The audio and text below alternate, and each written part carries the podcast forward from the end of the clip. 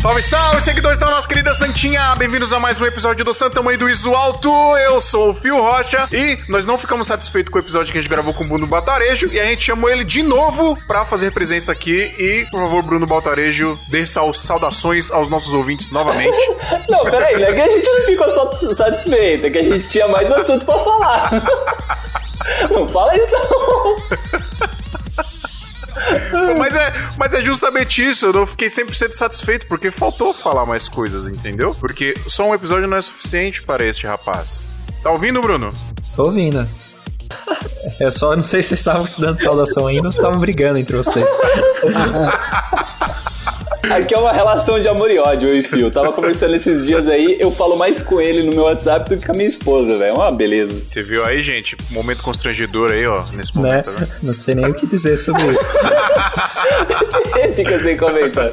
Mas se apresenta aí, Malta. Estamos aqui com o Bruno Baltarejo novamente. Boa tarde, pessoal.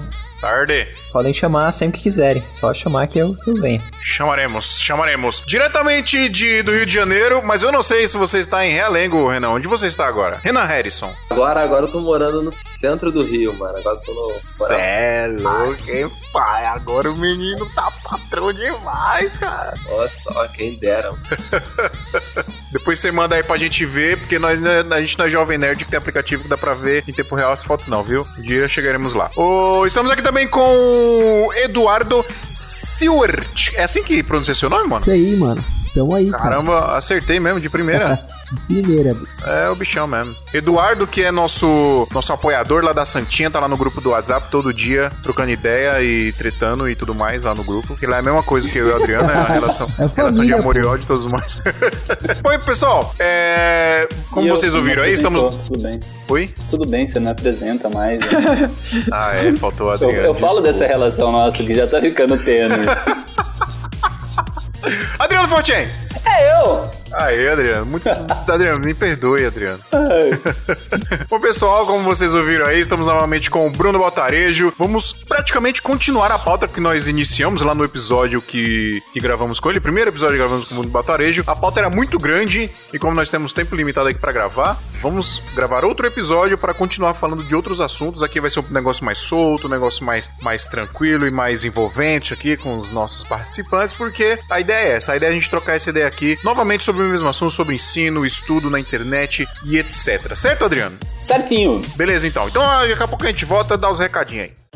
Pois é, meus queridos amiguinhos, me abandonaram sozinho aqui para fazer os recadinhos para vocês, porque o Adriano, ele é o nosso Bear Grill, Bear Grill, Bear Grill, sei lá como é que fala o nome desse cara. Eu me chamo Bear Grylls. É urso, Urso da Grelha. O Adriano é o nosso urso da grelha do audiovisual e ele está no meio do mato fazendo vídeos da floresta e não pôde estar aqui nessa gravação de recadinhos e e-mails comigo, mas cá estou eu para dizer para vocês que os nossos amigos da Brasil Box estão lá na internet, nessa rede mundial de computadores, esperando por você. Se você quiser comprar o seu equipamento de audiovisual, de fotografia, é só você ir lá em brasilboxconz.com.br. E pessoal, eu falo sempre aqui, e mesmo assim a galera vem no meu Instagram e pergunta: Fio, pessoal da Brasil Box entrega. Falou, lógico que entrega, rapaz. Os caras são uma loja virtual de equipamento. Então é só você ir lá comprar, dá pra parcelar no cartão de crédito e você recebe bonitinho aí na sua casa, super bem embalado. Pessoal, o Brasil Box é parceiraço nosso aqui. Marcão lá, gente boa demais. Então, se vocês quiserem comprar equipamento, é só ir lá em brasilboxconz.com.br. Caso precise encomendar também algum equipamento, é só você chamar os caras lá no WhatsApp, lá no site do brasilbox.com.br, lá no. Não é no rodapé, o contrário do rodapé. Como é que é o contrário do rodapé? Rodapé? Cabeçalho. No cabeçalho, cabeçalho, cabeçalho, não sei. Eu faltei essa aula. É, tem lá o WhatsApp. É só você chamar eles e perguntar se existe a possibilidade de trazer esse equipamento. Aí vai te falar os custos e etc. Enfim, pessoal, Brasil Box parceirão, uma das melhores lojas de audiovisual do Brasil. Os melhores preços tem lá, galera. Melhor prazo, melhor atendimento. A gente sempre fala isso aqui. Então é só ir lá. brasilboxconz.com.br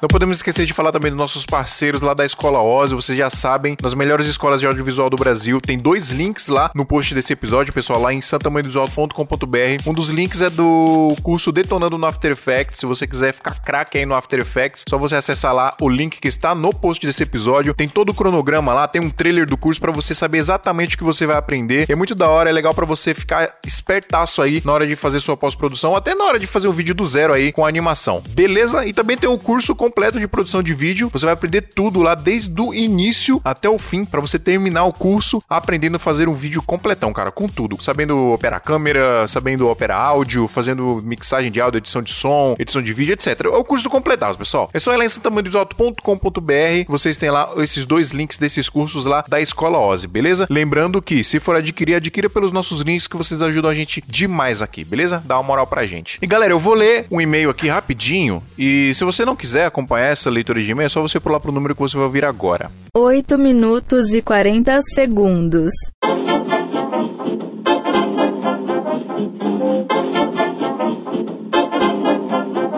Eu vou ler e-mail do Vitor, ele é lá de Niterói, lá do Rio de Janeiro, e ele é editor audiovisual. Fala galera do SMIA, meu nome é Vitor, sou designer gráfico, tenho 23 anos e resido em Niterói. Sou muito fã do conteúdo do podcast de vocês e queria dizer que estão me ajudando bastante no meu início no audiovisual. Sou muito grato por isso. Da hora, cara, muito bom ouvir isso, porque é por isso que a gente faz essa bagaça aqui. Recentemente me surgiu a necessidade de adquirir uma câmera e alguns acessórios, consegui guardar uma quantia considerável de dinheiro para investir nessa câmera. Não, vai para as Maldivas, é mais divertido. Mentira, pode comprar essa câmera. Já que não estou me sentindo realizado com o meu trabalho atual. Porém, tenho uma dúvida em questão de compra no exterior. Pretendo comprar uma Sony A7 III e algumas lentes, talvez até um gimbal para aprender a manuseá-lo. Só que tenho um pouco de receio de trazer tantos equipamentos em voo, se poderá ocorrer algum problema na hora da volta na Receita Federal. Vocês já tiveram problemas com isso alguma vez? Poderiam indicar países ou lojas com preços bons, ou até mesmo dicas de como trazer estes produtos. E mais uma vez, agradeço pela ajuda com o conteúdo do podcast. Já pretendo contribuir com o PicPay. Por favor, ajuda nós lá no PicPay, mano. Mano, trazer equipamento de fora é um negócio sempre muito arriscado, claro, né? É, tem uns macetinhos que a galera faz, né? Aquela, aquela historinha de sempre, né? De você tirar da caixa,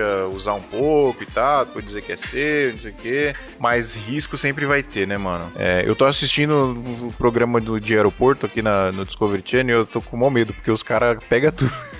não sei se é encenado, mas os caras pegam tudo, não adianta, mano. Então, mano, é, eu aconselho, eu, eu não sei se você vai pra lá, mas eu aconselho não trazer tanta coisa, não, cara. Porque, sei lá. Não, eu não sei, eu tenho medo, mano. Eu não sei. Talvez dê pra trazer também. É, eu nunca tive essa experiência. Infelizmente, eu estou gravando sozinho aqui pra te falar. Eu nunca tive essa experiência de trazer equipamento de fora. É, então, eu sempre vou te aconselhar a ser muito cauteloso. Talvez seja melhor perguntar pra alguém que faça isso, né? Pra te dar alguma dica que já fez, que já trouxe coisa de fora, né? Eu, particularmente, não tenho muito como te indicar, não. Agora, país com os melhores preços pra comprar, sem dúvida, Estados Unidos, né, cara? Estados Unidos, se você for lá pra Nova York, vai na BH, ou compra, compra em algum site, pede pra entregar no hotel, talvez. Enfim, melhor país que tem, melhores, melhores preços, acho que não. Eu acho que, na minha opinião, não tem nenhum outro melhor lugar pra comprar, não. Beleza? Acho que é isso, cara. Não sei se eu te ajudei, não sei se eu te deixei com mais dúvida, mas tentei ajudar aqui. Me chama lá no Instagram depois, mano. Chama lá no Instagram, a gente tenta trocar ideia mais com isso. Com o Adriano, o Adriano acho que tem, tem uns brothers que já tem bastante experiência com isso. Inclusive, ele vai pros Estados Unidos, é, acho que no final do ano, no começo do ano, pra trazer uma câmera. Então, eu não sei, não sei como é que ele vai fazer. Então é bom, chama ele lá também no Instagram, ou no próprio Instagram do Smia lá, Smia Podcast. Beleza, mano? Muito obrigado pelo seu e-mail, espero ter ajudado. E tô indo pra pauta agora. Hoje nós trocamos uma ideia de novo com o Bruno Baltarejo, porque o primeiro episódio a gente gravou com ele. Não deu pra conversar com, sobre tudo, e dessa vez acho que a gente conseguiu, beleza? Então, partiu pra pauta.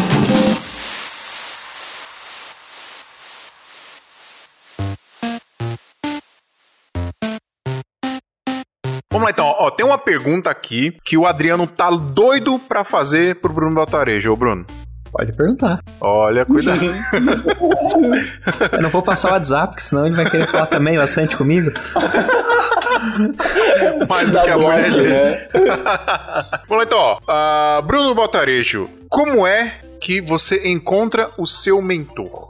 Pois então, eu acho primeiro que você não vai ter um único mentor, né? Você tem que ter vários. Ah, sim, com certeza. Ainda mais no começo, se você ainda não sabe exatamente pra que área que você quer ir, que direção profissional você quer tomar, então você vai escolher vários mentores. Uma coisa que é importante também é porque quem começa, quem tá no começo, ele não tem como pôr ainda parâmetros pra definir se o que a pessoa tá ensinando tá coerente, tá certo, que nível que essa pessoa tem. Então, você meio que tem que acreditar, você vai na confiança no começo. Então, às vezes, você acaba pegando instrutores, é, professores que ensinam coisas erradas, que não tem sei lá, que poderiam ter atalhos e maneiras melhores, mais profissionais para explicar, às vezes até aquela pessoa não domina. E para quem tá no começo, ela não tem como identificar isso, porque ela não tem o, o- o comparativo ainda. Então, quanto mais fontes você tiver, melhor para você diversificar, comparar, ver o que faz sentido, o que, não faz sentido. Mas aí essas fontes que você vai escolher, tentar ver o trabalho delas. E o que eu vejo muito na internet são esses é, não sei como dizer, mas são esses novos influencers, esses meio novos. Empreendedores de palco. É, esses empreendedores de palco, exatamente. Essa tá ótima definição.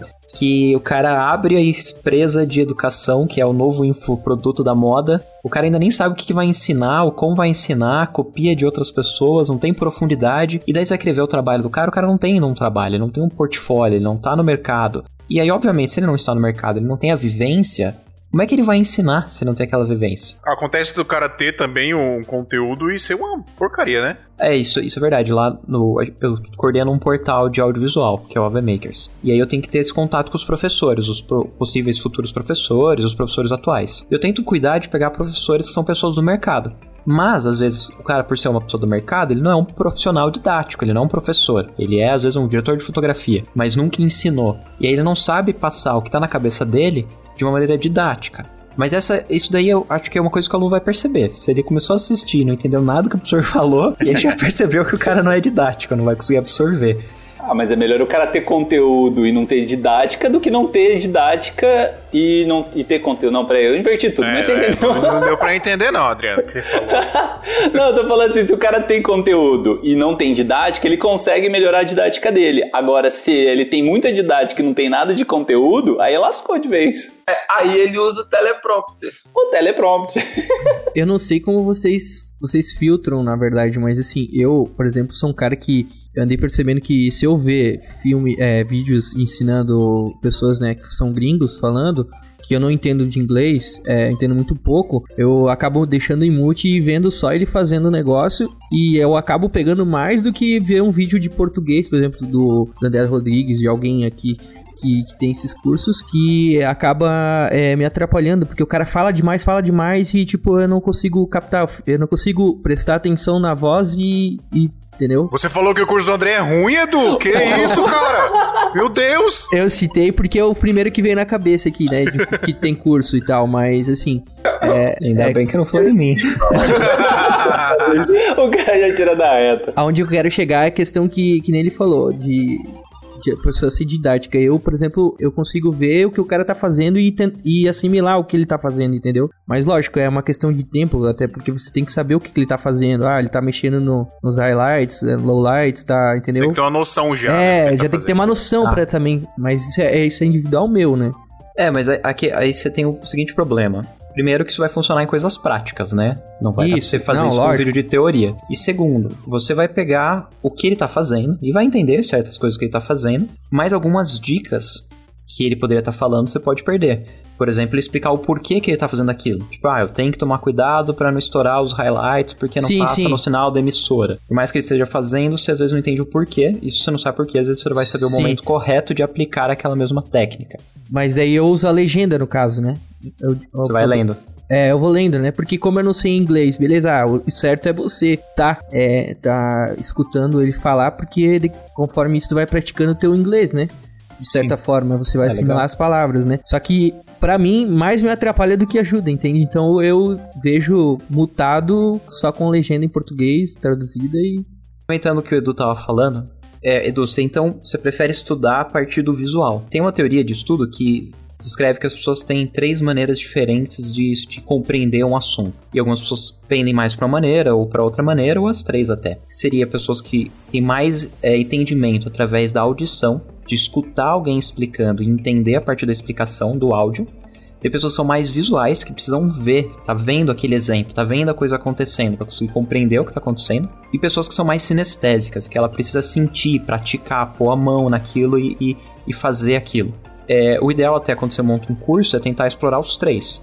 Você ter uma boa abordagem através da fala, conseguir montar a sua fala de uma maneira didática, concisa, que tenha sentido e lógica, para quem escuta é, conseguir compreender bem. Acompanhar isso com alguma coisa visual, seja um exemplo prático no software, um slide que complementa, é, mostrando os detalhes do equipamento, e propor para a pessoa fazer também. Que daí é, quem é mais sinestésico precisa sentir, tem essa compreensão melhor quando, quando põe a mão na massa, vai lá, mexe no equipamento e repete o que foi feito. Eu imagino, pelo que o senhor falou, o seu perfil deve ser um perfil mais visual, porque você, vem Na e você consegue foi, compreender. foi a vida inteira, assim, desde a escola. Eu nunca abri um livro pra estudar pra uma prova. Sempre foi o que eu aprendia na aula, entende? Tipo, eu nunca... Os livros eu nem chegava a levar pra aula, pra você ter ideia. Então, é, eu sempre fui... Por isso que eu sempre fui muito bom em matemática e muito ruim em português, né? Porque, porque você tem que ficar relendo, relendo. E matemática, como era uma coisa mais lógica, e a professora ensinava bem, o professor, enfim. Então, eu acabava, tipo, sempre passando direto e tal. Mas eu acho que é questão de, de pessoa pra pessoa isso, né? Exato. Por isso que num curso é bom abordar das três maneiras, porque você atende todo mundo. Eu sou muito visual também, o, Bruno. Eu, eu sou, eu aprendo muito olhando. Tipo, aprendi a dirigir olhando meu pai dirigindo, tá ligado? Aí quando ele foi realmente me ensinar, que eu sentei ali pá, pra pegar no volante, eu já meio que sabia 50% do que eu precisava fazer, tá ligado? E ele não me, ele não ensinava, ele não ensinava assim, ele não falava, ó, olha o que eu tô fazendo aqui, por que eu tô fazendo. Não, eu simplesmente olhava, tipo, assimilava ali o que ele tava fazendo. Eu tentava entender o que ele tava fazendo, colocava teorias ali na minha cabeça e quando eu ia colocar na prática, realmente era o que era, o que eu tava imaginando, sacou? É, eu até hoje tô tentando aprender a dirigir. Eu já tô com 30 anos. Eu odeio dirigir. E te- e eu, ó, eu sei que foge um pouco do negócio de audiovisual, mas é engraçado esse negócio da didática, né? Quando o cara tem didática, quando o cara não tem, por exemplo. Eu, quando eu fiz aula de, de na autoescola pra tirar carta, eu já sabia dirigir e tal, mas o professor falou, ó, pra você sair com o carro, você tem que é, soltar o acelerador, apertar o acelerador e soltar o freio ao mesmo tempo. E assim, todo mundo fala isso, né, quando você vai aprender a dirigir. Não sei se alguém aqui já passou por essa experiência, mas sempre que você vai, vai começar a aprender a dirigir, o cara fala, ó, pro carro sair, você engata a primeira, solta a embreagem devagar e vai acelerando devagar ao mesmo tempo. E na verdade, é, não é assim, né, que faz. Se você só soltar a embreagem devagarzinho, o carro vai começar a andar, porque ele tem uma aceleração própria ali. Então, às vezes, um detalhezinho que você fala pra pessoa ali na hora de ensinar, tipo, meu, ó, solta a embreagem devagarzinho. Quando, o quando você sentir o carro começou a andar, aí você começa a acelerar e vai sentindo a aceleração. Então, é um detalhezinho ali que na hora de você mostrar na, pra pessoa, a pessoa às vezes entende um pouco melhor, né, do que o outro cara que simplesmente fala o que todo mundo fala de um jeito mais normal que todo mundo diz. Né? É, isso é um problema, acho que, desses é, infoprodutores novos que criam esses cursos, tipo, da cabeça deles e grava e põe pra vender, é que você não põe na prática e você não testa a didática. Eu, eu trabalhei muitos anos em curso presencial, e até hoje dou aula presencial. Esse fim de semana mesmo eu dar um curso aqui em Curitiba. E quando você tá na sala de aula e você vai tentar passar verbalmente uma coisa que está na sua mente, que você faz no dia a dia, você tem uma maneira de explicar, porque você já entende algumas premissas, alguns conceitos básicos, então você meio que, que fala a partir do seu ponto de vista. Mas o ponto de vista da pessoa é diferente e ela vai ter outros bloqueios, outras dificuldades, outros conceitos que ela não entende ainda e ela pode não te compreender. Só que quando você está na sala de aula, a pessoa vai falar, ah, mas eu não entendi isso, ou ela vai fazer uma pergunta e pela pergunta você entende qual foi a dúvida. E daí você valida a sua didática, você consegue começar a compreender qual é a dificuldade do aluno, onde que normalmente eles erram, é, o porquê que normalmente eles erram, onde que confunde, e daí você vai percebendo o que, que você ensinou que não foi tão coerente ou que não ficou tão bem explicado para o público, e você vai melhorando a sua didática para tentar fazer com que as pessoas absorvam melhor. Você tava falando também é questão do, do jeito da pessoa entender, né? Se é sinestésico, se é visual, se é auditivo. Tem um canal do YouTube que chama Carisma no Comando. Assim, não tem muito a ver com o que a gente tá falando, mas ele começa a analisar, assim, é, diferentes atores e a forma que esses atores se expressam para trazer carisma para eles, né? Então, por exemplo, o, Tom Holland, lá, que é o carinha do, do Homem-Aranha e tal, ele o tem um jeito... É o Miranha. ele tem um jeito de se portar. O, o Chris... é, não sei falar o nome dele. Hemsworth. Hemsworth. É, o cara que é o Thor lá também, ele é um cara super carismático. E por que, que ele é carismático? Aí porque ele tinha um jeito de tocar nas pessoas e tal. E tinha um cara que eu achei interessante, que eles falam sobre o Keanu Reeves, que é um cara introver- introvertido. E como ele é carismático sendo introvertido? Aí Aí o cara fala, né, que tipo, exatamente isso. Ele traz é, sensações sinestésicas pra quem tá vendo ele, né? Então, quando ele vai falar de alguma coisa, tipo, ele faz, ele gesticula com a mão, ele tipo, ele mostra que ele está sentindo aquela é, experiência que ele teve ou, ou alguma coisa que ele passou, né? Tipo, com, com os sentidos do corpo, não somente visuais, visualmente falando, né? É bem legal esse negócio. E só voltando um pouquinho que eu tava falando e cortou também. Eu tava assistindo uma, uma palestra há um tempo atrás, né, gravando, de maquiagem e de, e de moda e tal, e o pessoal tava falando uma forma de melhorar a assimilação de conteúdo, né, que era focado em blogueiras, né, influencers e tal, de como melhorar a assimilação de conteúdo para quem assiste essas pessoas. Então, assim, uma das técnicas que o palestrante falou era usar diversos elementos no vídeo. Então, por exemplo, se o vídeo é de maquiagem, né, é, que foi o exemplo que ele estava falando, em vez de mostrar só fazendo a maquiagem no rosto da, da pessoa, faz uma narração em cima do vídeo, porque essa narração você consegue é, melhorar o visual e a, a pessoa, né, que capta a ideia visualmente e a pessoa que capta a ideia pelo ouvido, né, auditivamente, né? Então você consegue ter duas, dois meios ali. Aí também ele falava de você mostrar o seu rosto no, na gravação e não só a pessoa que está maquiada para criar empatia e colocar também, né, Aí ele colocando assim num caso mais extremo, porque vamos falar assim, de influencers que trabalham com maquiagem e tal, os acessos de edição dela são mais restritos que os nossos, né? Então ele tava falando assim: ah, se você conseguir colocar elementos visuais no, no vídeo, né? Então, por exemplo, ele vai falar de cor. Aí ele colocava assim, tipo, uma fotinha que é vários pontos de, de colorimetria que faz no rosto e tal, não sei o que. Aí ele falou: ó, só de você colocar essa imagenzinha aqui já chama mais atenção do vídeo. Então, com, conforme você consegue fazer o vídeo não ficar totalmente linear, né? No caso, não ser só uma pessoa maquiando uma outra, mas sim uma narração, colocar elementos gráficos, colocar GC, colocar coisas para transformar aquilo em atrativo, mais a sua seu público vai se identificar com o seu vídeo. É porque você atinge mais pessoas com vários tipos diferentes de aprendizado, né? As formas que as pessoas aprendem, né?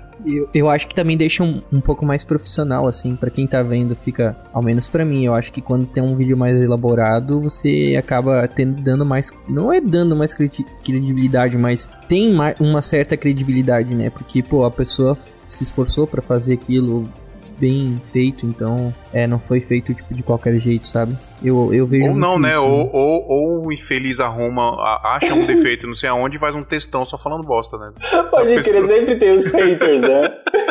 Acontece muito também. O Fernando César, um beijo pro Fernando César aí, ó, que dá um trampo da porra fazer os, os vídeos lá do canal dele e os caras só falam merda lá. Só cara, mas isso é uma coisa que a gente tem que levar em consideração que sempre vai ter hater, né, cara? É o que eu, é. é o que eu sempre falo, cara. Sempre vai ter aquele cara pra criticar. Uma das coisas mais legais que eu achei no nosso grupo ali do, do Arecimia foi a questão de desse negócio, tipo, ah, a gente posta o nosso trabalho lá e vem o Adriano, fala é, o que pode ficar melhor Escreve e tal. Ele, livro. É, tipo, ele não simplesmente. É, tipo, tem aquele cara que fala assim, vê o vídeo no Face, nos grupos de Face. Ah, ficou uma merda, tipo, ou ficou ruim. Mas ele não fala o, o que ficou ruim, então. Tipo assim, é uma coisa muito é vaga, né? Agora, tipo, os cara fala, pô, tu poderia ter feito assim e não fe feito assado. Eu acho que isso é isso é um tipo de pessoa que quer ajudar ele, não só denegrir Gente... Mas, mas, sabe que esse, esse lance que eu faço lá no grupo, assim, de pegar um vídeo e sair analisando, lógico, colocando a minha opinião, porque, tipo, sei lá, não sou a voz da verdade, né? Eu tô colocando mais ou menos o meu ponto de vista em cima de um vídeo produzido. É, só que eu comecei a fazer isso aí por causa de um curso que eu fiz ano passado ainda, e tem, no curso tinha leitura de portfólio. Então, o pessoal da, da Brigadeiro Filmes pegou um filme meu, assim, né, que fazia parte do, do, do curso isso, né? É, pegou um vídeo que eu fiz e saiu analisando meio que assim, frame a frame do do, meu conteúdo, né? É, falando assim, pô, aqui podia melhorar um pouco cores, podia melhorar não sei o que, isso é, não tá legal por causa disso, isso tá legal. Também é legal você, você receber, tipo, elogios em cima daquilo que você tá fazendo, porque dessa forma pontuada fica mais fácil para você conseguir é, tanto é, entender o que a pessoa que está assistindo compreendeu do seu vídeo, né? Porque às vezes a gente faz para a gente estar tá lindo, mas para outras pessoas nem tanto. Como mesmo para você é, saber aonde você pode melhorar, né? Porque, tipo, você só xingar por xingar o vídeo, tipo, não vai adiantar em nada, né? Eu acho bem complicado fazer isso. Volte meia lá no portal algum aluno, ou até pelo, pelas redes sociais vem me perguntar: ah, você pode ver esse vídeo e analisar? E só que quando as pessoas só mandam assim o vídeo pra você analisar, você perde uma parte importante da produção do vídeo, que é ter o briefing, né? Você ter o planejamento, a direção, você entender o propósito daquele vídeo. Eu normalmente costumo apontar os, os erros técnicos, que são, são normalmente são os mesmos, né? Sempre vai ter aquilo é um erro técnico você tem que arrumar, um áudio estourado, uma distorção de cor, uma pele fora da cor que deveria estar, tá, é, alguma transição que não encaixou direito, qualquer erro assim mais técnico eu já vou pontuando pro aluno. Mas a parte de linguagem, é uma parte muito relativa. Muito, muito pessoal, né? Muito... Exato. E se você não sabe o objetivo daquele filme, né? Tipo, ah, aquele filme ele tem que ser curto por tal motivo, porque vai em tal rede. ou porque vai digitar o público. Às vezes até na hora da captação, as dificuldades que o cara teve ali, principalmente pra gente trabalhar na guerrilha, às vezes é foda, né, cara? Você quer fazer uma coisa e não consegue, às vezes, na hora da captação. Você Além do, muito- mais, além do mais evento, né, o Fio, que nem você trabalha, assim, que é uma coisa É. muito orgânica, né? Eu vejo pelos casamentos, e não tem controle de luz, é uma coisa que acontece muito rápido, né? Tirando a cerimônia, assim, que é uma- um lugar bem iluminado, mas a questão do salão, então, nem se fala. Não, mas deixa eu me defender aqui, rapidinho.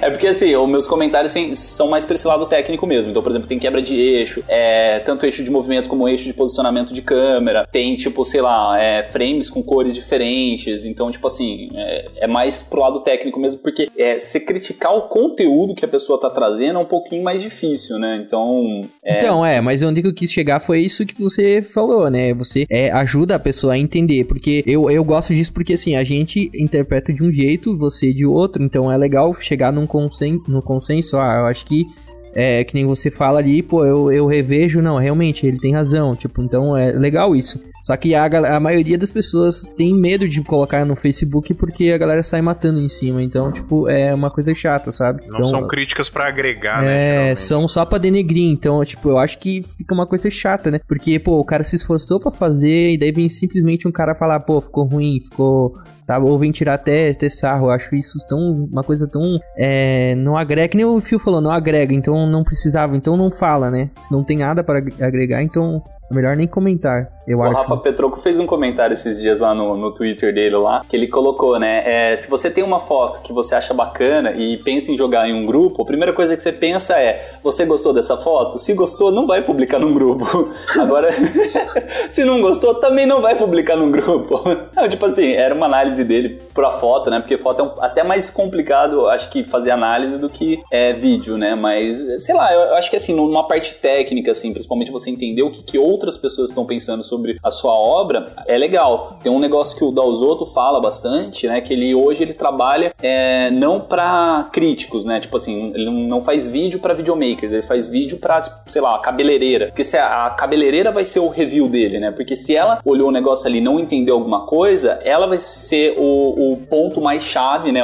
Vamos dizer assim, a opinião mais importante pra ele do que um videomaker falar que, que não entendeu. Porque se ela não entendeu e ela é o, o como posso dizer, é a cliente, né? Então aí que, que complica, né? Não sei se deu pra entender mais ou menos o que eu quis dizer, mas assim. Sim, sim.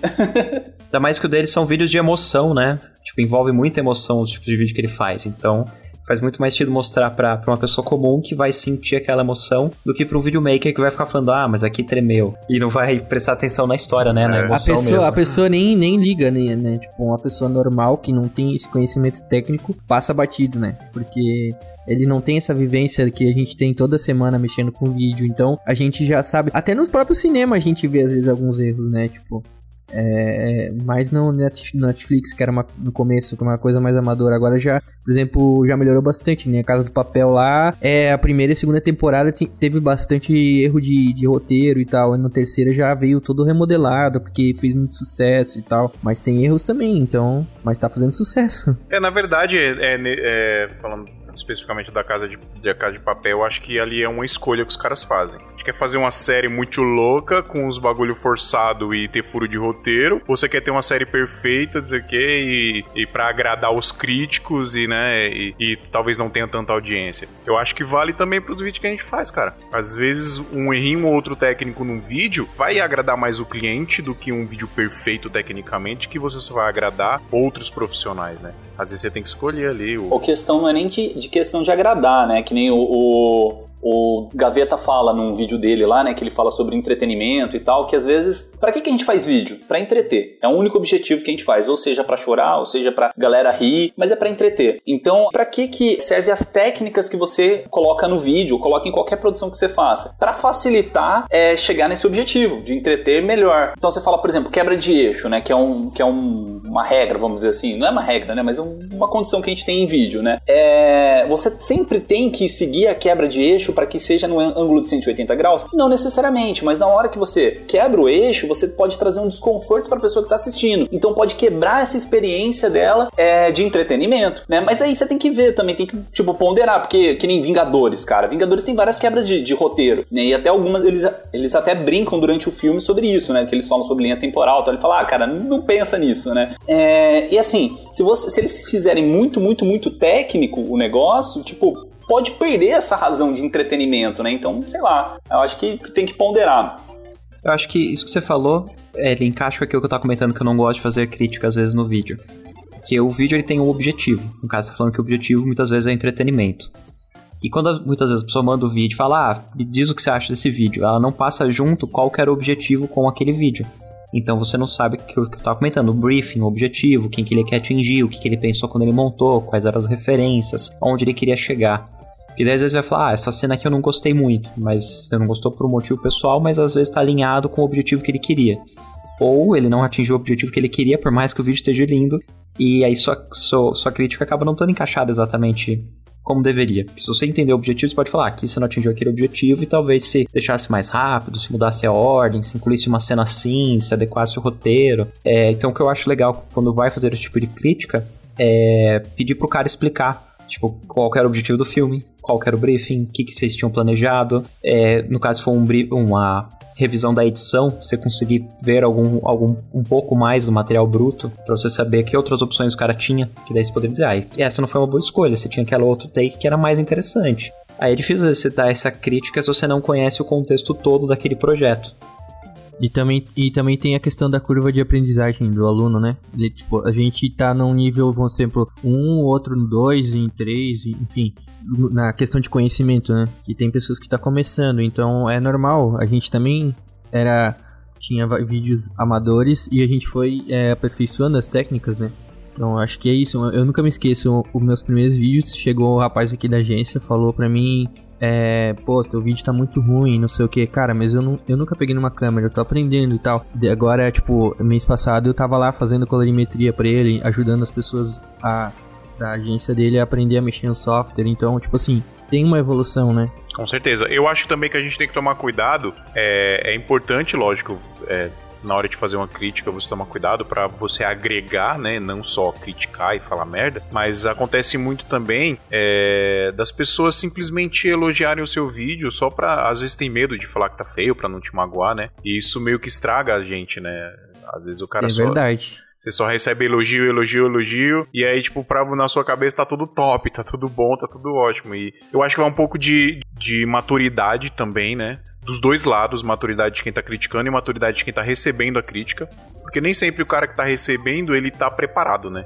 de receber a, aquela crítica construtiva, vamos dizer assim. Acho que debochar de um trabalho é um negócio complicado. Agora você, tipo, que, que nem o, o, Edu mesmo, assim, o Edu me mandou um vídeo esses dias assim, aí que eu fiz? Eu falei, pô, cara, esse aqui ficou legal pra caramba. Tipo, tinha uns lances que eu achei muito massa no vídeo, foi coisa que me surpreendeu. Aí tinha uns lances que eu achava que, tipo, faltou um pouquinho. Aí eu falava, pô, esse aqui, não sei, acho que se desse um tempinho a mais nessa cena, se fizesse um, não sei o quê. Não sei se você lembra, né, Edu, que eu, que sim, eu Sim, sim, ele, e o Adriano, ele bota até o time do vídeo, tá ligado? Bota, o cara é muito... o cara é fala, muito... Em tal frame, de tal é... segundo... do 05 ao 010, tu tinha que fazer isso, tipo, né? Não, não é que tem. Não, gente. Não, não cara, a gente. É, é, brincadeira, cara. A gente, a gente meu, fala é... zoando, mas é da hora. A galera pede isso pro Adriano. Quando o Adriano é verdade, faz cara, isso, um monte de gente posta lá, falta. fala. Daqui a pouco, demora um pouco, vem o textão lá. Da, do, é. Duas roladas no celular. Aí isso é massa, né? Melhor ter o feedback assim de, de outras pessoas da área que estão querendo ajudar do que chegar no cliente com e não estar 100%, né? Assim você tem a oportunidade de melhorar antes de, de chegar no cliente. Com certeza.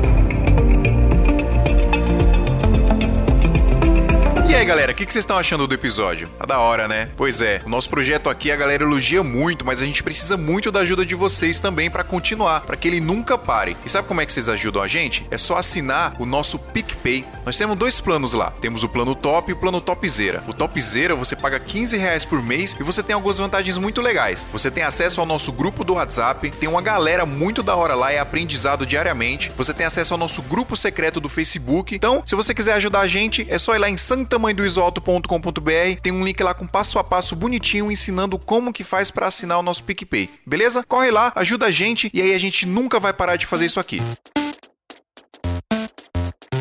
Mas deixa eu puxar aquela pergunta lá, velho. E como lá. que a gente encontra o nosso mentor? Como que a gente encontra esse cara, assim, falar assim, pô, eu preciso seguir esse cara pra que esse cara me ensine, né? Não necessariamente que ele precisa saber disso, né? Tipo, eu tenho mentores aqui, tipo, do, no YouTube que nunca vão saber que Mano, eu sigo po- eles. posso falar o meu processo, Adriano? O meu processo é. O meu, meu primeiro mentor que me ensinou a fotografar foi o Marcos Fraresso. É um cara que eu admiro demais até hoje, gente boa demais. Hoje tenho um contato até que relativamente próximo com ele. Mas no começo, sabe quando aquele cara que você. Quando você troca uma ideia. A primeira vez que eu mandei mensagem pra ele no Facebook, eu nem acreditei que ele me respondeu, sacou? Sei lá, seis anos atrás. E aí foi um bagulho muito louco, porque ele era o meu mentor. E aí é, é- é- é engraçado porque no meu processo de, de, de mentoria, vamos dizer assim, de, de achar um mentor, primeiro ele me ensinou a fotografar, ele nem, nem sabia da minha existência, mas ele me ensinou a fotografar. Pelos É, vídeos. mas é, pelos vídeos dele. E aí eu. Depois eu, eu comecei a ir mais pro vídeo e tal. Comecei a assistir vídeo de outros caras, é, assistir ah, os caras que ensinavam é, técnicas de filmagem mesmo, de vídeo. Comecei a entender as diferenças de, de câmera de foto, câmera de vídeo, as híbridas e tudo mais. E é engraçado que nesse processo de aprendizado eu fui é, amadurecendo o meu pensamento sobre tudo que eu tava aprendendo. E aí, quando eu ia, eu, sei lá, voltava pra rever os vídeos do Marcos Fararesso. Não que o que ele falava era ruim, mas nem tudo que ele falava eu concordava. Deu pra entender? Sim, Tipo- você já tinha uma outra opinião Sim. também. né? Exatamente, porque eu comecei a formar a minha própria opinião Filtrar as coisas, né? e filtrar as coisas que eu achava legal ou não pra mim. Isso, isso de uma forma muito respeitosa, tá ligado? Tipo, não, ele faz assim, ele me ensinou assim, aí eu aprendi um negócio aqui, mas aquela parada que ele me ensinou lá, pô, legal, eu já não concordo tanto, tá ligado? Eu já vou por outro caminho aqui. Então eu acho que esse é um processo interessante também, de você tem vários mentores, né, de acordo com o seu processo de evolução, o seu processo de amadurecimento no aprendizado. né? Vocês concordam?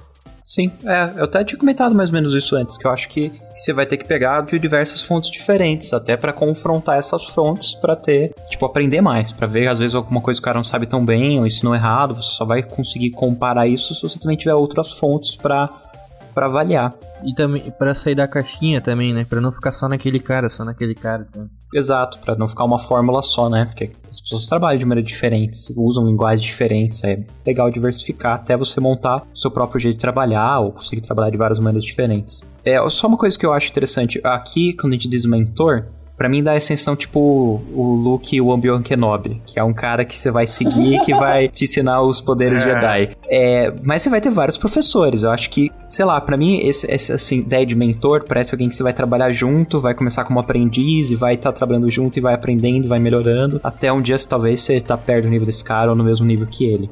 Eu, quando eu pensei que era exatamente isso que você falou, mano.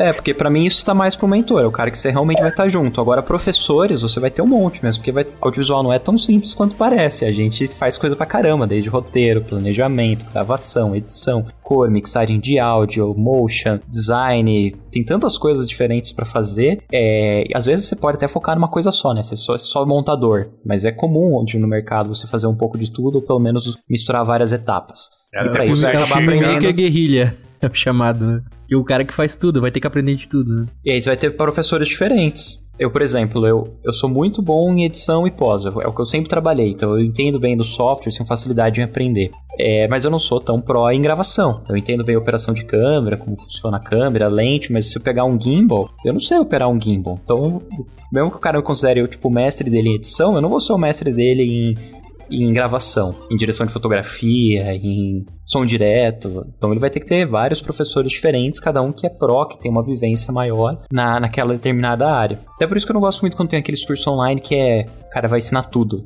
Tipo, é o cara vai ensinar todas as etapas da produção de um vídeo, mas então ele não vai ensinar nada com profundidade, vai ser um monte de etapa rasa. É interessante você ter vários mentores que são muito Curso- bons naquilo que fazem. específicos, né? Tipo, é isso que tu quer dizer, né? Específico em cada Exato. área, né? É porque, querendo ou não, cara, por mais que você acredite que você sabe tudo, você, você sabe só ali uma, uma, de uma forma superficial, né? Eu digo por mim mesmo, eu, eu não sei tudo, cara. Eu, eu, eu, eu sei fazer um vídeo, eu sei filmar, eu sei colocar no software aqui, editar, fazer uma corzinha lá. Agora, saber tudo a fundo como é que faz a parada, eu não sei. Eu, você tem ideia, às vezes, eu, às vezes eu me sinto inseguro com fotografia, às vezes com, com luz, como montar luz. É engraçado que o Dan, ele já é mais. Eu já sinto ele, que, ele mais seguro para montar luz de cenário, por exemplo. Às vezes eu peço muita opinião dele nisso, sacou? É, porque eu tenho essa humildade de saber que, pô, nisso aqui eu não sei com tanta profundidade como eu quero. Eu sei como eu quero, mas às vezes eu não sei o caminho para fazer aquilo, tá ligado? Uhum. E aí, e, e aí se você se você tem esse cara, esse professor que é especialista naquilo, às vezes um macetinho de nada ali que você aprende, cara, explode sua cabeça e muda totalmente seu workflow, né? É, do isso jeito isso é- de pensar, né? Mas eu acho que tem que ser assim, Fio, é no geral, assim, porque se você acaba sa- sabendo demais ou achando que sabe tudo, você acaba se tornando uma pessoa ignorante, uma pessoa, né, que ninguém atura. Eu acho que é, é- fica uma coisa chata isso, né? Ficar uma coisa, tipo, confrontando demais. Então eu acho que você sempre tem que ter a humildade de, de sempre estar aprendendo. Porque assim, é, às vezes eu vejo, por exemplo, tem o Rafa Edson que é de fashion film, mas eu sei que ele, eu não faço fashion film, mas pô, o pouquinho que eu aprendi ali com ele, talvez eu possa trazer pra minha realidade. Então eu acho que é, a gente tem que, tem que ter essa, essa dissertância assim, saber onde, onde pode ou não pode, sabe? É, eu acho também que você começa a ficar muito prepotente quando você acha que sabe muito das coisas e você começa a achar que tudo que você fala é verdade absoluta, né? E acho que não Isso. existe isso, né, mano? Não existe a verdade absoluta, acho que nada. Mesmo se, mano, mesmo se você souber absolutamente tudo, cara. Acho que ho- hoje o nosso mercado tá tão volátil, tá tão dinâmico e evoluindo de uma forma tão rápida que mesmo que você saiba a fundo uma parada, meu, algum detalhezinho ali não é aquilo que você tá falando, tá ligado? Porque não tem aquela verdade absoluta. Eu, eu mesmo, particularmente, eu sempre tomo muito cuidado. Tudo que eu vou ensinar pra galera. Colocar é assim, assim, assim, tá, tá, tá. É, mas, ó, esse é o meu jeito de fazer. É assim que eu faço. Não necessariamente essa é a verdade. A gente fala muito isso aqui, né, Adriano, no, no podcast, né? A gente toma Sim. muito cuidado justamente porque a gente tem uma responsabilidade muito grande aqui. Porque a gente ensina muita gente aqui no podcast. Você imagina, eu chego pra um cara fala um bagulho aqui. Na gravação lá do programa de, de backup, por exemplo, de, de cartão de memória e tal. Eu só falei porcaria naquele programa, né?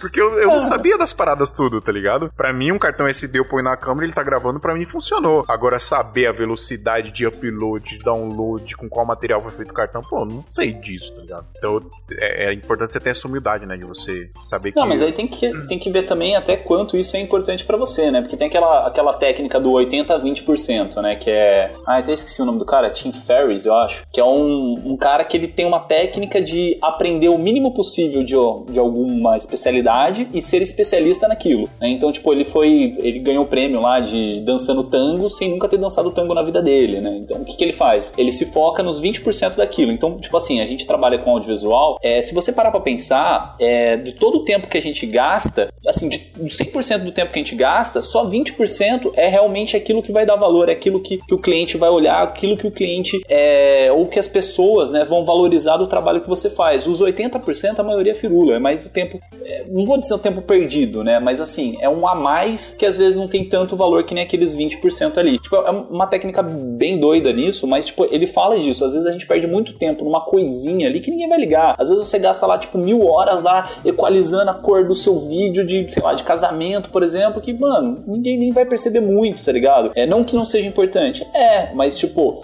a pessoa vai. vai ser, é, vai ser muito mais importante para a pessoa ter o registro do, sei lá, do tiozinho lá emocionado, da vozinha chorando, do que exatamente se as cores estavam batendo, né? Mas, sei lá, eu acho, eu acho que é, é complicado. É, eu acho que um ponto disso, Adriano, é que é interessante o que você falou em termos de gerenciamento de tempo. A pessoa ter uma consciência do que é ou não importante para gerenciar o tempo e conseguir entregar no prazo. Então, se ele tem 10 horas para aquele job, ele conseguir gerenciar o que, que tem valor, o que, que o cliente vai ver e o que ele não vai ver. Ah, Só pontuando, é só, só comentei disso por causa que o Fio tava, tava com dúvida no cartão e era uma, tipo, um conhecimento assim que você parar pra pensar não é tão é, necessário pra ele hoje. Tipo assim, é legal ele ter? É legal, mas tipo assim, não é uma coisa que vai mudar a vida dele, ele não saber a diferença do, do CF do CFest, sendo que, tipo, o problema dele tá resolvido, entendeu? Só pra é, pontuar assim que, tipo, é legal, mas não é uma necessidade. Continue mano. É, mas pro cara ele, ele saber. Como é que ele vai saber o que é ou não necessidade? Se ele não aprendeu aquela informação, não pôs ela em prática, como ele vai validar se aquela informação é ou não importante pro trabalho dele? Eu creio que não tem muito como. O cara vai acabar tendo que aprender aquela informação para testar, para compreender, para poder depois perceber se ela vai ser útil ou não dentro do trabalho. Obviamente, tem certas coisas que ele tem num tutor que trabalha naquela mesma área e já vai falar, você tem que saber isso, isso isso. Daí já começa aprendendo aquilo. Mas qualquer outra coisa a mais, enquanto ele não aprendeu, não entendeu, não validou, não tem muito como ele saber se entra, por exemplo, nesses 20% ou não. Tá, não entendi, tem uma receita faz, faz de bolo, né? Quer dizer, tipo assim, é, eu vejo pelo audiovisual, é uma, no YouTube tem muita informação, só que é muito dispersa, né? E você não sabe realmente se vai valer a pena ou não, então vai ter que assistir para ver, não tem o que fazer. Né? E até um negócio é. que eu, eu, eu, penso assim, tipo, é, que você consegue encontrar tudo tudo. Tudo que você procurar você consegue achar na, na internet gratuito. Então, pode ser é. que tenha uma coisinha ou outra ali que você não consiga encontrar facilmente, mas, cara, é, informações gerais, assim, pelo menos para nossa área, você vai conseguir tudo gratuito. O problema é como que tá ordenada essa informação. Às vezes, sei lá, você quer aprender sobre diferença de cartões, só que você nem sabe que existe diferença de cartões. Então, como que você vai pesquisar essa informação? Então, por isso que eu acho legal esses cursos, tipo, que nem a VMakers tem, por exemplo, é que, cara, tipo assim, vai pegar e vai te dar informações que você não estava procurando, né? Então, eu, eu, acho legal essa parada de você ter mentores, né? Ter, né, não sei como dizer assim numa outra palavra, ter mestre, professores, é, que vão te passar coisas que você não sabia que você estava procurando, né? É que eu acho que a, a, a, dá pra meio classificar o profissional em dois estágios. Tem um estágio que ele já entende do que ele tá fazendo, ele já trabalha no dia a dia, ele já põe em prática e já consegue resolver o problema dos clientes. Mas em determinadas situações tem um problema que ele não conseguiu resolver. Por exemplo, um cartão não tá gravando, sei lá por que, ele vai tentar descobrir por que, que aquele cartão não tá gravando. Aí ele ficou com essa dúvida. Daí ele vai descobrir lá que tem um mínimo de velocidade que o cartão vai ter, que aquele valor máximo é só o máximo e não a média. Então ele tem que ter lá um símbolo do mínimo para saber qual que ele é o mínimo de que entende, diferença de megabits e megabytes, porque é calculado diferente da câmera por cartão. Ele compreendeu aquilo e vai entender porque o cartão não funcionou e resolveu aquele problema. Então esse cara ele conseguiria procurar na internet, achar um tutorial no YouTube, às vezes não em português, mas em inglês, mas acho tutorial e resolve aquele problema pontual. E o outro estágio é quem está começando. O cara que está começando ele não sabe ainda nem o que procurar. E daí se o cara for pegar dentro das informações, ele vai começar a dar um monte de voltas sem, sem fim e, e sem uma lógica sem e vai direção, ficar muito né? difícil. É, vai ficar muito difícil de aprender às vezes. Vai levar muito tempo para chegar num nível que se ele realmente tivesse um tutor, um professor, um mestre que falasse, não, vamos seguir primeiro aqui, aqui, aqui, aqui, ele chegaria muito mais longe, muito mais rápido e sem ficar criando vícios às vezes o problema é isso, ficar criando uns vícios de fazer coisas erradas, da maneira que não é a mais prática, a mais correta, ou acaba aprendendo até esses vícios na internet, depende do, do tutor que ele escolheu, e tendo um bom professor, um bom tutor com uma grade didática coesa, ele conseguiria muito mais rápido evitando passar por isso. Mas sabe por que eu comentei disso? Porque, por exemplo, assim, é, hoje mesmo, eu tava no, no portal aqui da VMakers e tal, é porque a gente ia gravar hoje, eu falei, ah, deixa eu dar uma olhadinha aqui no, nos vídeos que tem. E tem um vídeo aqui do Ayrton, Ayrton Júnior, é isso? Aham, isso, professor é, de áudio. Tem um vídeo lá do Ayrton Júnior que ele fala sobre como adicionar ID3 tag no seu podcast. O cara, tipo, assim, eu não sei nem direito o que, que, era isso. Eu imaginei que era aquelas informações do MP3 e tal, não sei o que. Eu falei, deixa eu dar uma olhada nisso aí. Pô, a gente tem um podcast e tal. Como assim? Informação de podcast que eu não faço ideia. Aí eu cliquei no vídeo, vi e falei, pô, simples e genial. Tipo, vou começar a fazer isso com, com os áudios do, do podcast. Porque quem baixa consegue baixar também a fotinha que a gente cria para cada um dos episódios, né? É uma coisa que eu não Título, fazia. descrição, vem tudo nos metadados. Exato, era uma coisa que eu não sabia que, tipo, simples e que, que, resolve. Então não era uma coisa que eu estava procurando. E como que eu descobri isso? Tendo um mentor, porque eu assino, eu assino o canal da Avimakers, assim como eu assino outros canais também, né? E, e, daí que eu consegui tirar essa, essa informação, essa mentoria. Isso, isso que eu, eu quis mais ou menos dizer, assim, de você ter é, pessoas que vão te dar informações, às vezes nem é, diretamente, por exemplo, eu sigo o Suncoder, eu sigo, é, sei lá, o, o Ben TK, tipo nem sei como fala o nome dele, Bin TK, né, sei lá. E são caras, o Peter McKinnon, por exemplo, são caras assim que eles não sabem exatamente o que eles estão me passando, mas eu tô conseguindo sugar bastante deles. É, eu acho que isso é muito massa. Até eu tinha comentado que tem dois níveis do, do profissional. O cara que tá começando. Às vezes o cara já trabalha, mas ele tá começando em color. Ele já é editor, mas vai aprender cor. Ou ele já é editor, mas quer começar na mixagem. Mas ele tá começando um novo conceito, do zero é legal ele pegar um curso com começo, meio e fim, com uma didática já coeso e estruturado. É, aí ele vai pegar esse curso, vai completar aquele nível, ele já sabe a base, já sabe o principal, já consegue pôr a mão na massa. E junto com isso, é muito legal que ele siga profissionais da área de áudio, que ele siga canais da área de áudio, que ele vai procurar alguns blogs, e daí ele realmente pega essa, essas outras informações que não é necessariamente o que ele estava procurando, mas que agrega ao kit de ferramentas que ele já tem. Que nem o caso que você falou do ID3 Tag. O cara primeiro já tem que saber usar o básico do Audition. Caso, caso ele vai fazer o ID3 Tag pelo Audition, né? Assim ele já aprendeu o básico, fundamental, já sabe mixar o áudio do podcast, tratar o som, nivelar os eles, colocar um compressor e também aí acabou sabendo por fora do curso, numa dica avulsa do ID3 Tag. Eu faço isso no meu, no meu YouTube, eu tenho uma lista gigante, gigante aqui de profissionais que eu sigo e canais, tipo Filmmaker IQ, Indie Google, Crash Course, tem um monte sim que eu sigo. E sempre que eu tô tipo no momento de bobeira, de procrastinação, eu vou lá e eu clico no meu YouTube na parte dos subscriptions, pra eu ver, tipo, os vídeos postados mais recentes pela galera que eu sigo. E aí eu dou uma lida e volto e meia tem um tópico que eu fico curioso, alguma informação a mais que eu ainda não sei, que eu possa aprender, e aí eu vou lá e assisto. Uma coisa que eu fiz esses dias também é que eu tenho, tenho duas contas do, do Gmail e tal, né? Só trocar lá no, no balãozinho, eu acabo trocando. E uma delas era todos as, os meus. É, nas inscrições, né? Então tinha, tipo, diversos canais, assim, tipo, sei lá, Omelete, sei lá, um monte de canais, Sociedade da, da, Virtude, Lucas Neto, na Banheira de Nutella. Tem, tipo, vários que misturava junto com canais do, de audiovisual. Aí eu peguei minha outra conta do, do que eu tenho do Gmail e coloquei só canais de videomaker. Então, tipo assim, querendo ou não, acabou me forçando a assistir, tipo, conteúdos mais da nossa área do que ficar, tipo, é, procrastinando vendo o Lucas Neto mesmo na banheira de Nutella. Ah, um canal, deixa eu falar um canal legal que eu vi esses dias, cara. Esses dias não, faz um tempinho, né? Mas é demais. É que é do Davi. É o canal Cropada. Gente, segue lá, é muito bom também. Eles passam um, um conteúdo massa. É, o Ricardo Melquiades também abriu recentemente um canal de direção de fotografia, tá com umas dicas legais. Falando sobre a Avimakers ali, é legal que eles é, seguem uma linha desde o começo ao final, né? Tipo, é, do que você procurar no YouTube, por exemplo, você vai achar uma coisa muito específica, é difícil você achar. Por exemplo, ah, eu vi ali eles têm sobre gravação de videoclipe, então você vê desde o roteiro até a iluminação, edição. Eu acho que isso que é o legal de você comprar um curso, né? Você tem essa linha de raciocínio.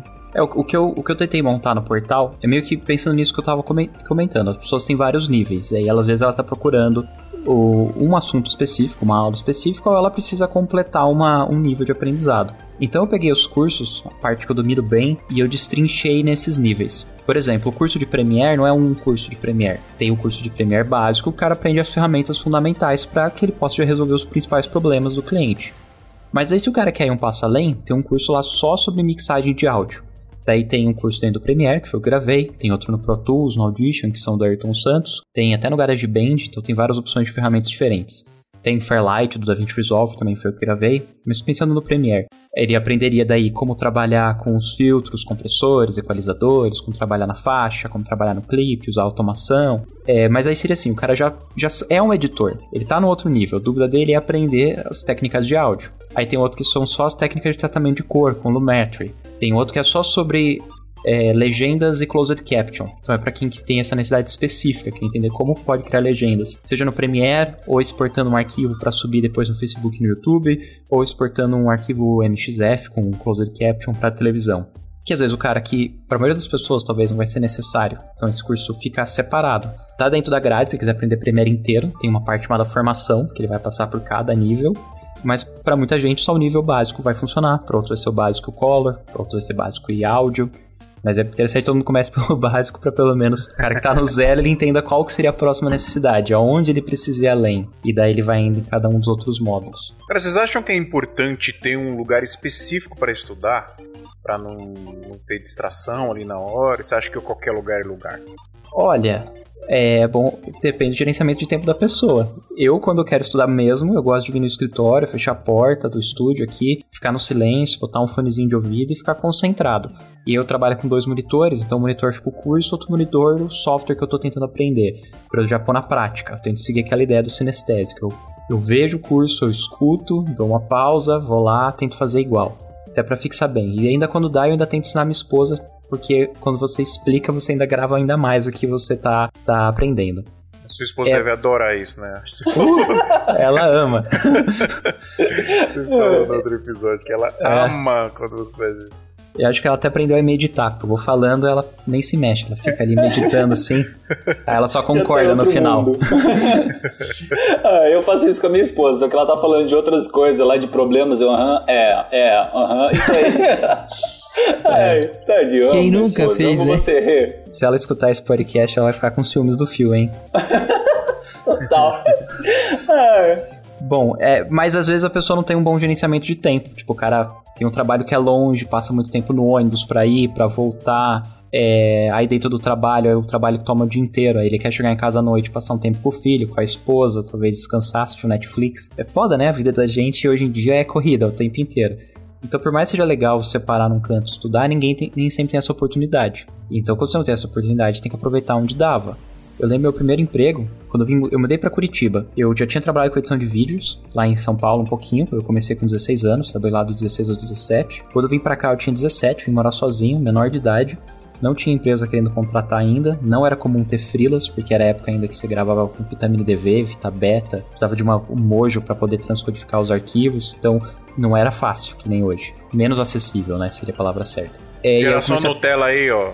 Presta é, atenção. tipo, aí eu comecei a trabalhar em feira de rua. Essas feiras, sabe, que você monta a barraca, vende. No caso, era uma feira que eu trabalhei, a banca era de coisa do Paraguai. Então vendia tranqueira do Paraguai. E isso era das 5 da manhã a 1 e meia da tarde. E daí das 2 da tarde a. Era um período de 6 horas, das 2 às 8. Eu trabalhava numa produtora, que daí quando eu consegui entrar na produtora, que fazia EAD. E eu fazia o. Era o núcleo de refação.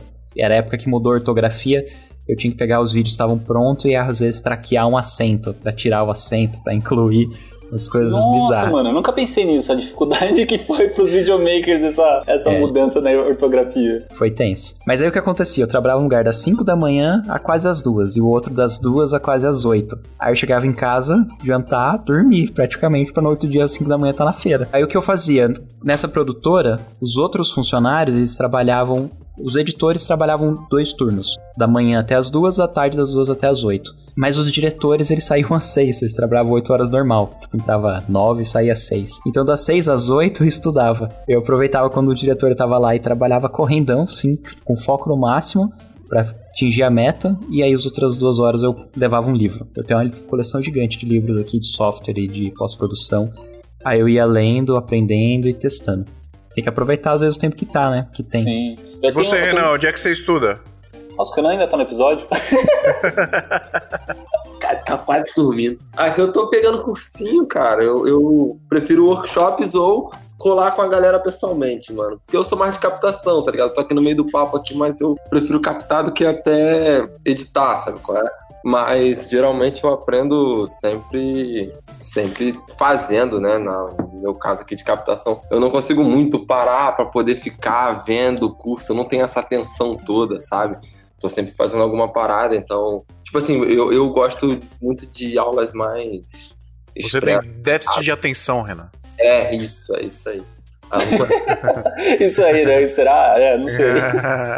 O, o Então- Renan, ele não gosta de ser mentor, cara. Eu, eu tava vendo os vídeos dele no YouTube lá. Aí ele fala, porra, cara, eu não quero mais gravar, porque daí a galera vem falar que tá massa. E ele, não, ele acha que nunca tá bom. É, Não, o Renan ele demorou dois anos pra conseguir montar a luz pra fazer o primeiro vídeo do canal dele. Aham. Olha o nível de perfeccionismo do cara. Level 999.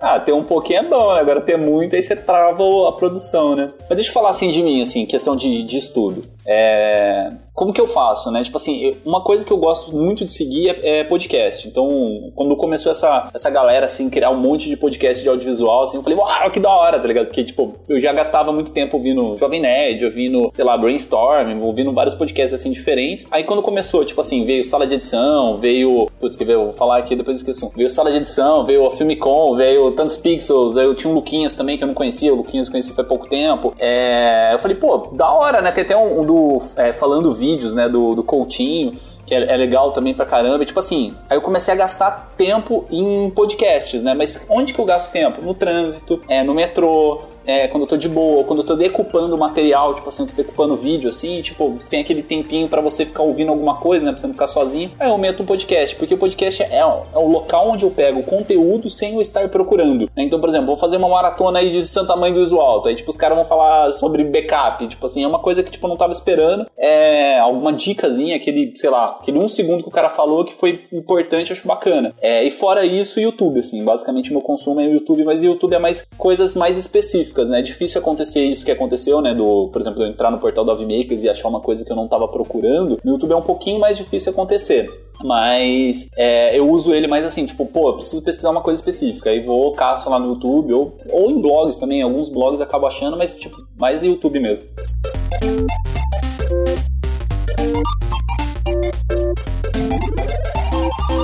Ô Bruno, você acredita nessa parada de profissional teórico e profissional criativo? Tipo, profissional prático, vamos dizer assim? Aquele cara que manja muito da, da teoria e tem aquele cara que não manja nada da teoria, mas que vai lá e faz e fica, fica foda. Com certeza. Até aquilo que a gente tinha comentado, de ter pessoas que são mais auditivas, visuais ou sinestésicas. Isso meio que monta o perfil da pessoa. Tem gente que tem um raciocínio lógico mais apurado, consegue escutar e compreender e, e repetir aquilo. Tipo, ele entende a lógica.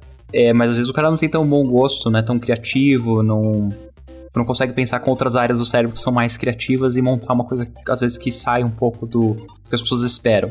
E outras pessoas que são contrárias, que elas põem a mão na massa, conseguem fazer acontecer, às vezes usam alguns truques, algumas artimanhas que não são exatamente a melhor maneira de fazer, mas acontece. Chega no final. Mas a história é boa, o roteiro é criativo, tem uma linguagem legal e, e dá certo.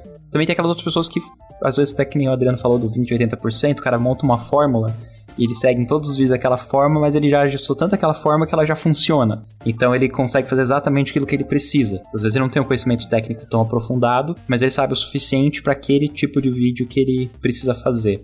Então eu vejo muito isso sim.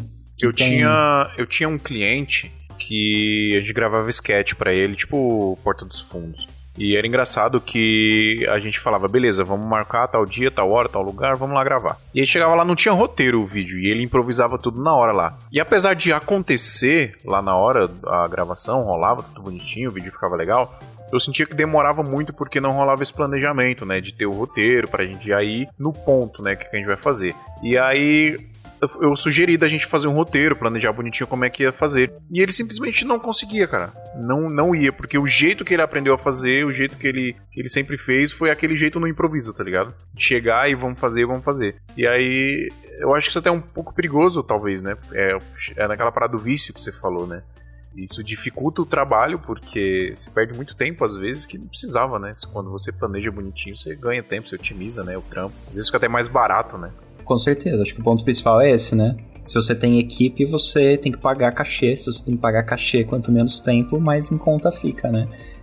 Até acho que é importante isso. Por mais que a pessoa esteja conseguindo resolver os problemas, que ela não tenha feito nenhum curso formal, não tenha estudado alguma parte de teoria, além de um livro, help ou com um instrutor, mas ela consiga resolver o problema, é, ainda assim vale a pena estudar pegar talvez algum assunto que ela não domine tanto, que ela não use tanto, que ela tenha curiosidade, ir atrás de estudo, criar um gosto em estudar, porque sempre vai ter informação nova, coisa que você pode melhorar no seu projeto, maneiras diferentes de pensar, coisas para agilizar, e ao agilizar você torna o teu projeto mais barato, ou consegue fazer mais coisas para transformar ele num projeto ainda mais legal. É, eu, eu mesmo, eu, eu dou, dou aula já há uns oito anos, fiz bilhão de certificação da Adobe, da Blackmagic, é, e ainda assim tô todo dia estudando, porque sempre tem mais coisa para aprender, não tem um fim. Inclusive, quanto mais a pessoa estuda, mais ela percebe é, que, que, ela, não sabe nada. Estudar. Exato. Inclusive História tem esse sem nível. Fim. eu acho que tem esse nível. Tipo, a galera que acabou de começar, que começou a resolver os problemas, ele acha que sabe tudo já. Que tá, tipo, naquele feeling que acabou de, tipo, tá com aquela energia no alto ainda, mas ainda não tá estudando para valer. Aí quando o cara realmente se foca em estudar e começa a perceber que, que é bem mais embaixo, que se o cara realmente quer aprender a fundo, é uma profissão, como qualquer outra profissão. Profissões são complexas. O audiovisual não, não é simples. Mas assim, é, então... você, fez a, você, fez essa pergunta, né? Se existem profissionais teóricos e profissionais é, práticos, né? E, sei lá, eu vejo muito eu e o Fio, porque eu sou um cara teórico pra caramba, assim, eu estudo muito, é, às vezes coisas assim que eu nem boto na prática e o Phil é diferente. O Phil é o cara que, tipo, ele faz a prática, é, como posso dizer assim, ele é, ele é muito mais, tipo, vamos pegar e vamos fazer do que exatamente vamos pesquisar e estudar pra realmente, tipo, sei lá, deixar esse negócio enrolar e acabar não acontecendo, né? Não sei se seria mais ou menos isso, Phil.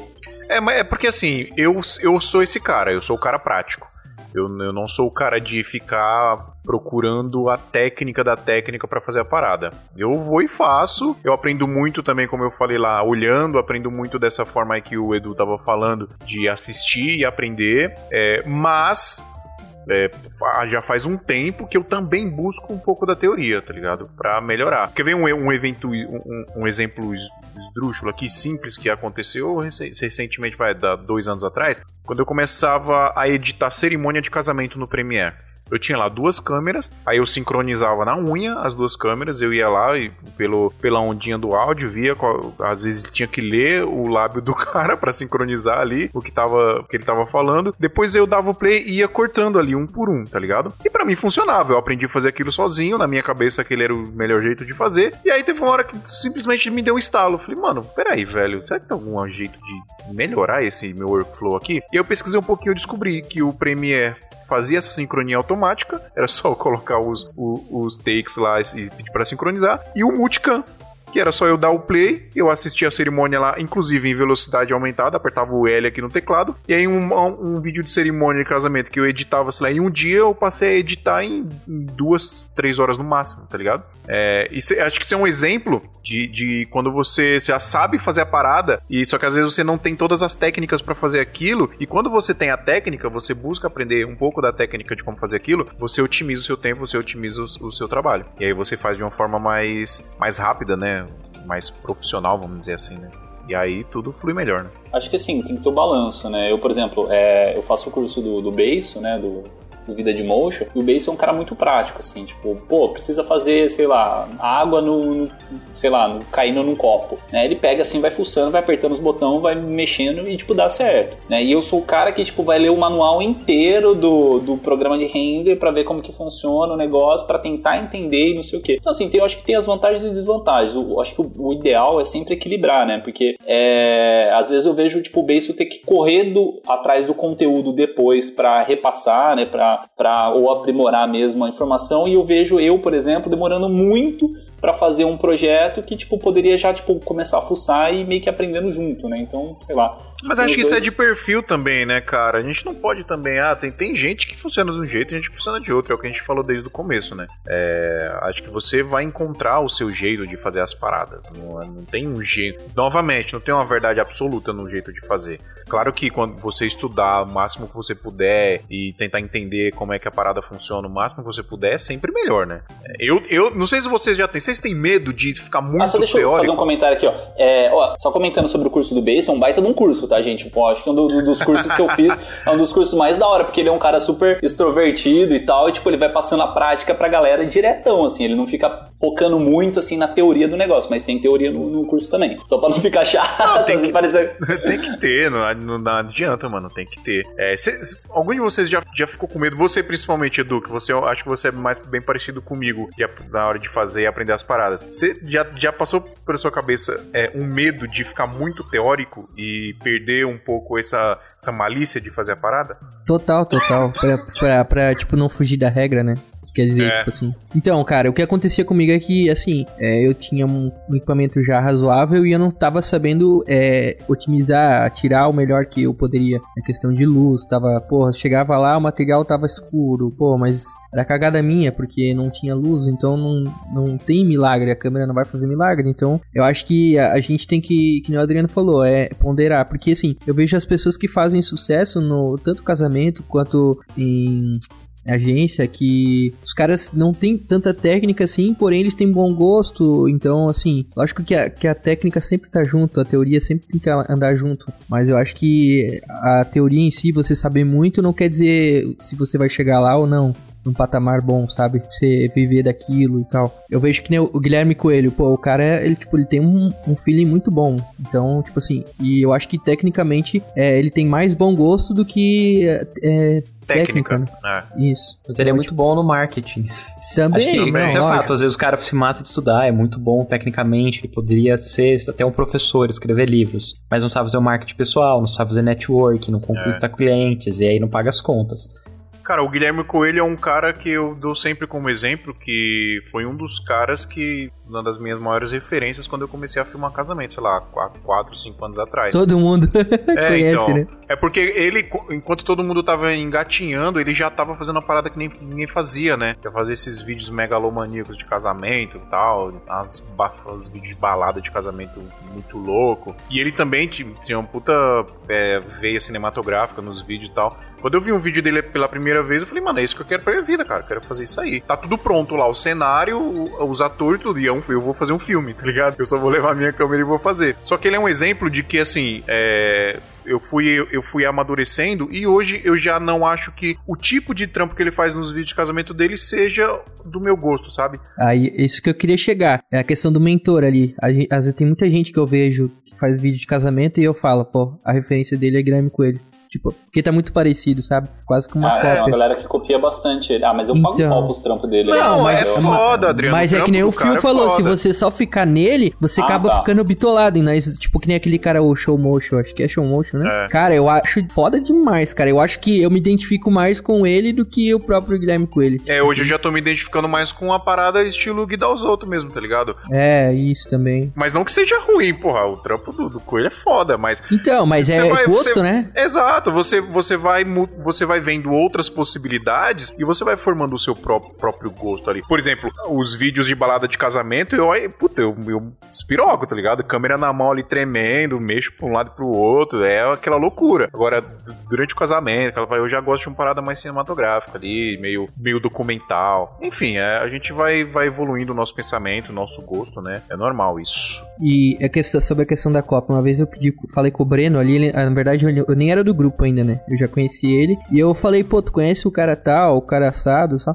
Ele, não, cara, eu não gosto de acompanhar muito porque eu fico muito. É, não é medo de copiar, mas a pessoa fica meio que, querendo ou não, co- acaba copiando, né? Porque fica vendo Ah, sim, aquilo. porque acaba virando uma referência, É. né? Meu, Isso, no começo você vai copiar, velho. Se eu pego, você pegar o meu primeiro vídeo de casamento, eu, eu literalmente era Ctrl-C, Ctrl-V de alguns takes dos vídeos do Guilherme Coelho há, sei lá, seis anos atrás, tá ligado? É normal, mano. Hoje eu vejo a vergonha alheia, porque, mano, por que, que eu fazia isso? Mas até você chegar nessa maturidade de você ter o seu próprio jeito de fazer, leva um tempo, e isso é normal, mano.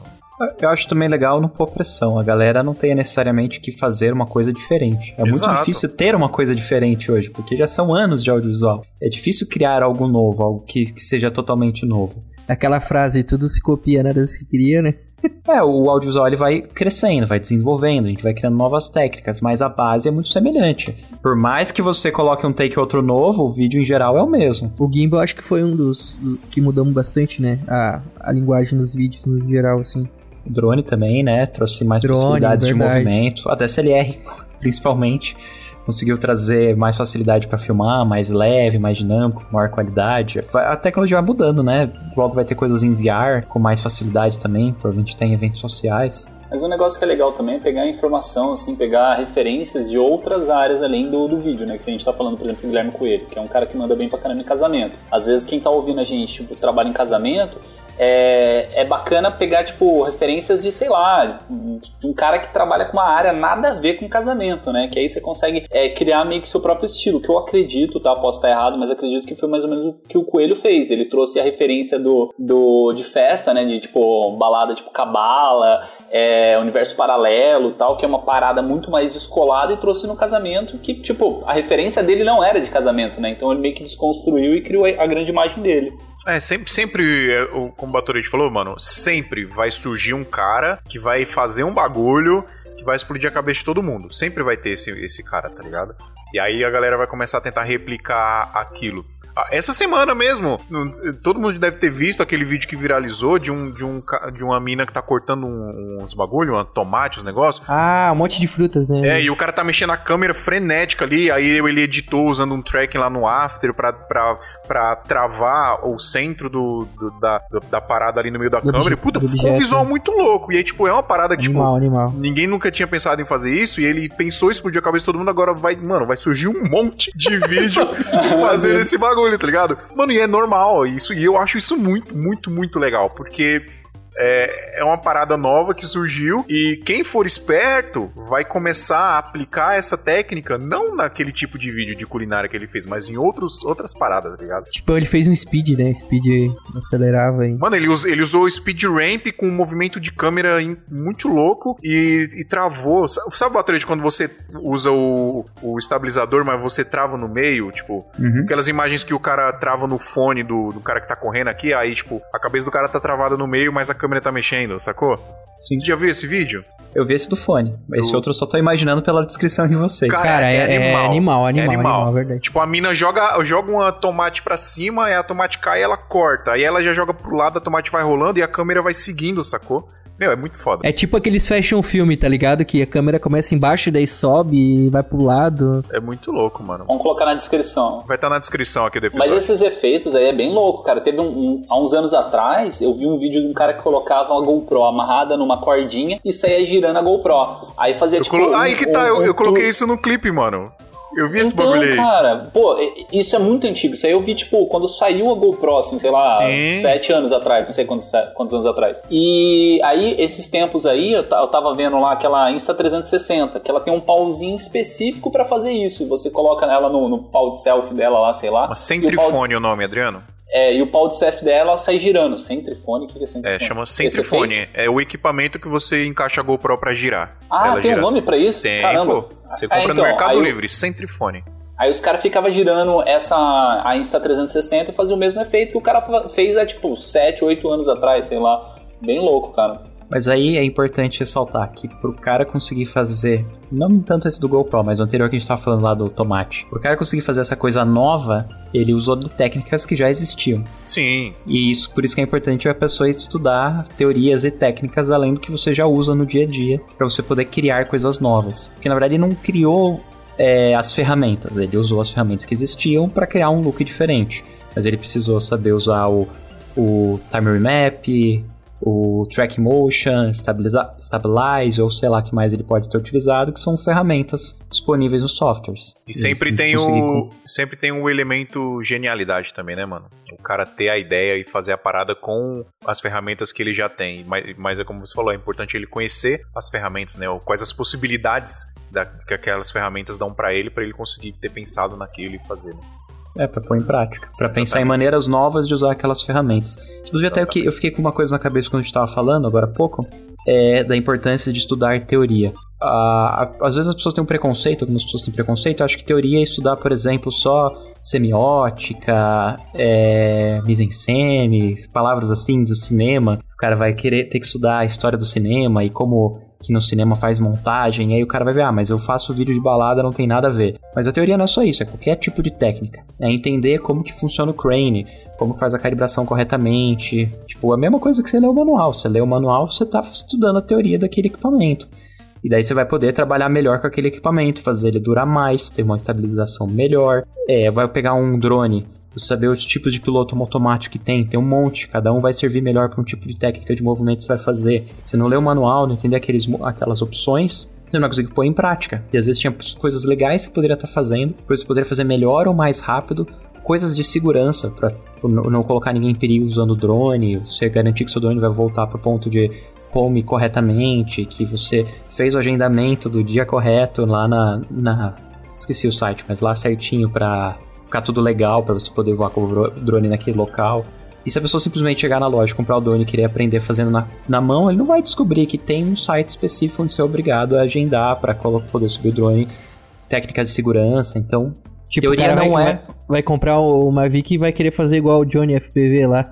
O cara- Esse Vai. vídeo aí bugou, bugou muita, muita gente, né, cara? E mal, o pessoal mal sabe que é um drone relativamente barato. Específico, né? Pra, É. pra Ah, não, é também. que esse Johnny também é absurdo, gente. Ele, Não, é fora ele do coloca normal. lá o VR dele assim, sai pilotando o drone de, de racing, tipo, no meio dos canyons e passando dentro dos buracos, do- entre as pedras. É loucura, velho. Isso aí eu fazia no, no Eclipse Solar, jogo de navinha do Sega Saturno. Só quem. só os fortes saberão aí. Quem souber, manda uma mensagem Esse lá no meu combate. Instagram. Ma- Manda. Não, esse combate já é Nutella já, meu. O bagulho é Eclipse Solar. Manda lá no meu Instagram lá quem manja desse jogo aí.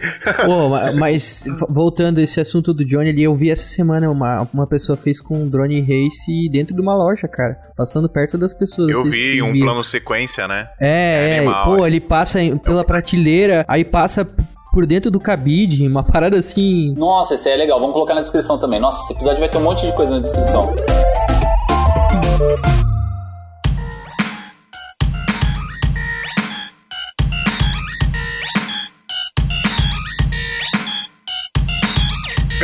É isso, temos um episódio. Falam pra caramba. Eu, eu adoro esses episódios em que a gente simplesmente troca ideia. Eu acho muito legal. A gente mal seguiu o- o- a pauta aqui e ficou fantástico. Muito obrigado pela colaboração de todos. Muito obrigado mais uma vez, Baltarejo. Valeu, Edu. Valeu, Valeu, Renan. valeu. Obrigado, Adriano. Um beijo no seu coração. Muito amor. Quase não se fala. Um abraço, pessoal. Muito obrigado e até semana que vem. Valeu. Falou, galera. Quer passar as redes sociais da galera? Não, se foda.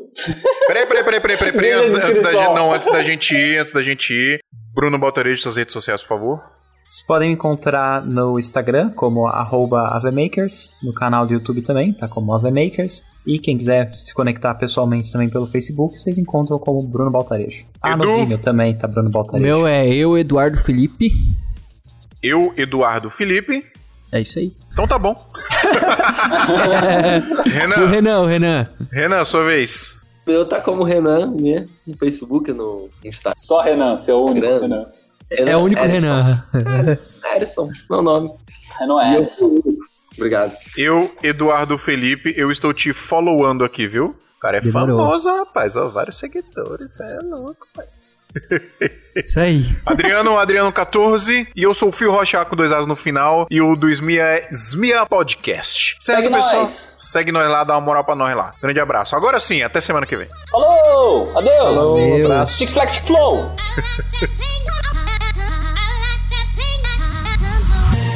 Flac Tic Flow! O Adriano, o Adriano tá brigando comigo aqui, nós precisamos terminar aqui o episódio. É que o Renan falou demais. O Renan falou demais. Este podcast foi editado por Pedro Calarissa.